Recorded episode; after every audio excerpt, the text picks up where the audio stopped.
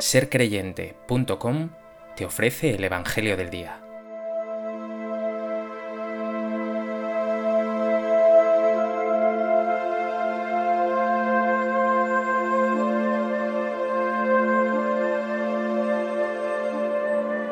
Del Evangelio de Marcos. En aquel tiempo le envían a Jesús algunos de los fariseos y de los herodianos para cazarlo con una pregunta. Se acercaron y le dijeron, Maestro, sabemos que eres veraz y no te preocupa lo que digan, porque no te fijas en apariencias, sino que enseñas el camino de Dios conforme a la verdad. ¿Es lícito pagar impuesto al César o no?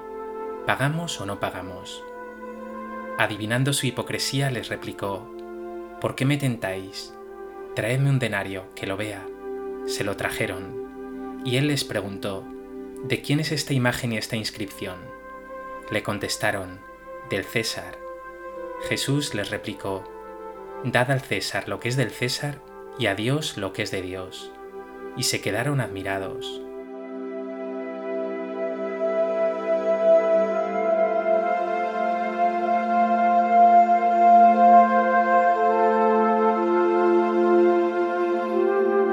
En el Evangelio de hoy, los fariseos y los herodianos, tan duros para aceptar el testimonio de Jesús, se acercan a él no con sinceridad, sino para tenderle una trampa. Jesús responderá con una de las frases más célebres de la historia, no ya de la Iglesia, sino de la humanidad.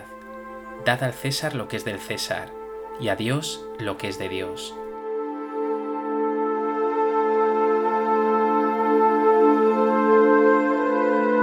A propósito de este texto del Evangelio de Marcos, me gustaría compartir contigo tres reflexiones. En primer lugar, quiero explicar brevemente el porqué de esta pregunta que plantean a Jesús.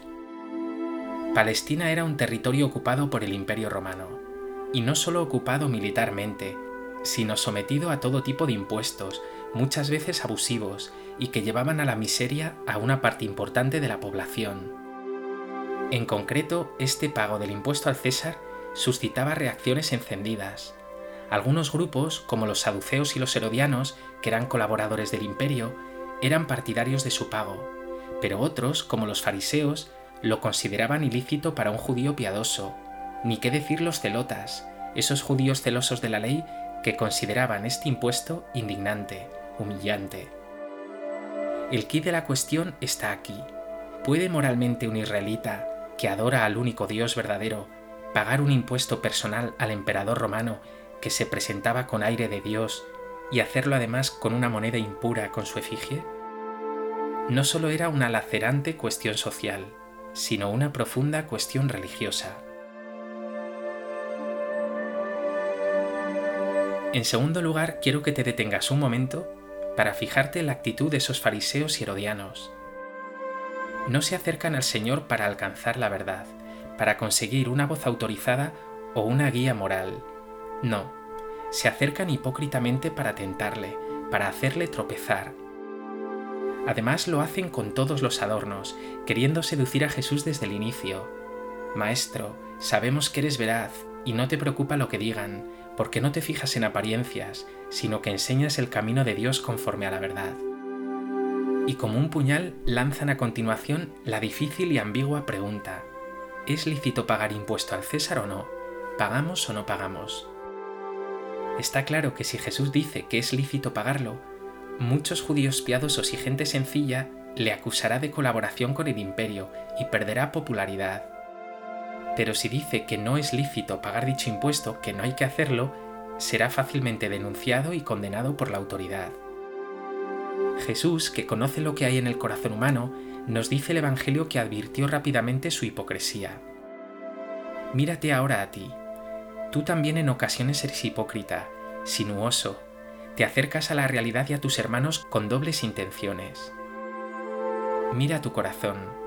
¿Eres sincero de una pieza en tus conversaciones? ¿O dejas demasiado a menudo entrar en tu boca palabras interesadas, dobleces e hipocresías?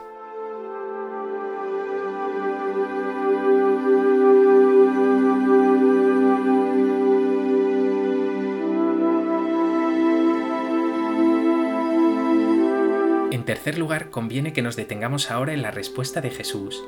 que nos dice el Evangelio que dejó a todos admirados. El Señor manda traer la moneda del impuesto, un denario, y pregunta, ¿de quién es esta imagen y esta inscripción? Le contestan, del César. Jesús les replica, Dad al César lo que es del César y a Dios lo que es de Dios. Pero ¿qué significa esta frase? Está claro, en principio, que Jesús está distinguiendo deberes cívicos con la autoridad y deberes religiosos para con Dios. Pero Jesús no los opone, los hace de algún modo complementarios, lo temporal y lo espiritual, lo político y lo religioso, la autoridad civil y el reino de Dios. En su respuesta no está sacralizando la autoridad del mundo, pero sí le reconoce cierta autoridad, siempre que esta autoridad esté ordenada al bien y al bien de todos, al bien común. Está claro que los cristianos no podemos recluirnos en el ámbito estrictamente religioso, sino que hemos de brillar como ejemplares ciudadanos. Pero al mismo tiempo Jesús deja claro que lo primero es dar a Dios lo que es de Dios, es decir, su ley, sus mandamientos, servirle a Él y a los hermanos. Esta tensión que manifiesta la respuesta de Jesús quizá pueda aclararse en esa conocida frase. Se trata de ser buenos cristianos y honrados ciudadanos. Pregúntate tú ahora, ¿eres buen ciudadano? ¿Cumples con tus obligaciones? ¿Eres visto por los que te rodean, incluso por los no creyentes, como una persona de bien, digna de fe, creíble y testimonial?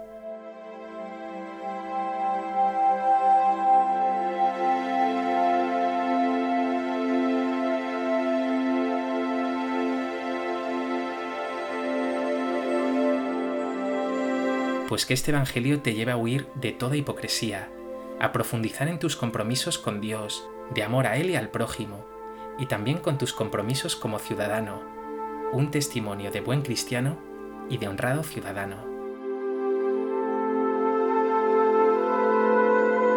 Y para terminar me gustaría que terminaras esta reflexión escuchando un fragmento de la carta Diogneto, un escrito cristiano precioso del siglo II, que sin duda te servirá hoy de meditación. Los cristianos no se distinguen de los demás hombres ni por el lugar en que viven, ni por su lenguaje, ni por sus costumbres. Siguen las costumbres de los habitantes del país, tanto en el vestir como en todo su estilo de vida, y sin embargo, dan muestras de un tenor de vida admirable y a juicio de todos increíble. Habitan en su propia patria, pero como forasteros. Toman parte en todo como ciudadanos, pero lo soportan todo como extranjeros. Toda tierra extraña es patria para ellos, pero están en toda patria como en tierra extraña. Tienen la mesa en común, pero no el lecho. Viven en la carne, pero no según la carne. Viven en la tierra, pero su ciudadanía está en el cielo. Obedecen las leyes establecidas y con su modo de vivir superan estas leyes. Aman a todos y todos los persiguen se los condena sin conocerlos, se les da muerte y con ello reciben la vida.